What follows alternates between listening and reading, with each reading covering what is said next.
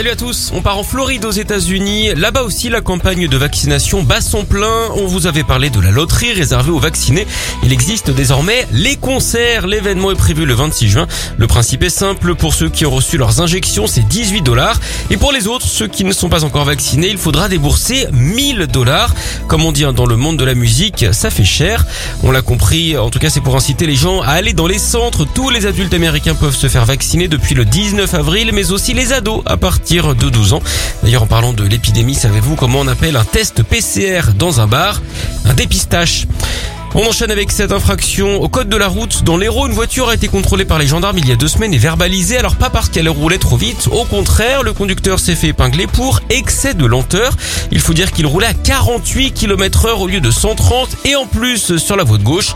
La vitesse minimum c'est 80 km heure. On précise hein, qu'il s'agissait d'une voiturette sans permis. Elles sont interdites sur l'autoroute. Le conducteur est donc reparti avec une amende de 22 euros, ce qui doit être difficile à digérer, surtout dans l'Hérault.